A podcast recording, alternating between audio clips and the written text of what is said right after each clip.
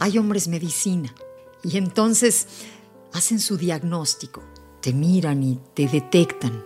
Desembarcan en tu pequeño mundo como colón en América, pero no te conquistan, ni te saquean, ni te engañan.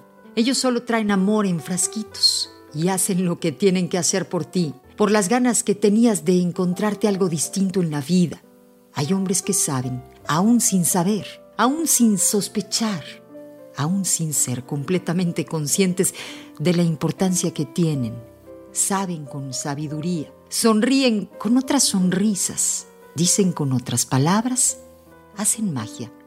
Hay hombres así, te lo juro, los he visto, los conozco, los miro actuar.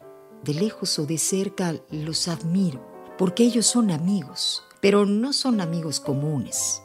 Son amigos raros, son amigos de otros lados, son compañeros de estrella. Llegan, hacen, dicen, miran, ven. No siempre vas a gustarles. No siempre te van a amar como quieres que te amen. No siempre vas a amarlos como quieren que los ames. Es otra cosa. Van a llegar a cumplir con el destino. Van a llegar para mejorarte la vida un rato, para devolverte un favor de algún tiempo, para firmar un pacto. Porque ellos son otra cosa más profunda, más extraña, más capaz de quedarse dentro tuyo. Porque estos hombres vivirán en esos lugares donde tú no permitías entrar a nadie.